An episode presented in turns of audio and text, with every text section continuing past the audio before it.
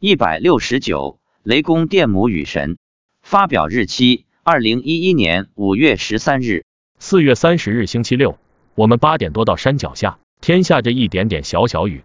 在离山脚下还有半公里路时，我远远望去，山那边一片乌云密布，半个山头已经看不见，有一种雨正在向另一边压过来的感觉。我对妻子说：“不好，可能要下大雨。”结果登了一会儿，天空反而亮了起来。等我们登完山下到山脚下时，天又黑了下来。妻子说：“观世音菩萨教雨神不要下雨。今天还是十万众生来听闻佛法，其中有八千多是鬼道的动物众生。”我问：“你看到雨神了吗？”看到了。雨神是什么样子的？看到有六个年轻的女子，脚下踩着云朵，长得像七仙女一样吗？是的。为什么来这么多个？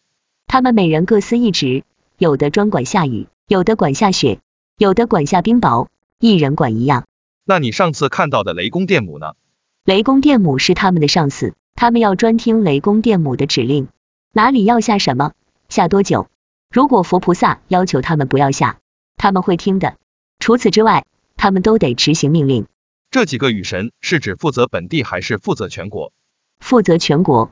我没问是不是整个南瞻部洲。我说，那全国这么多地方，六个人管得过来吗？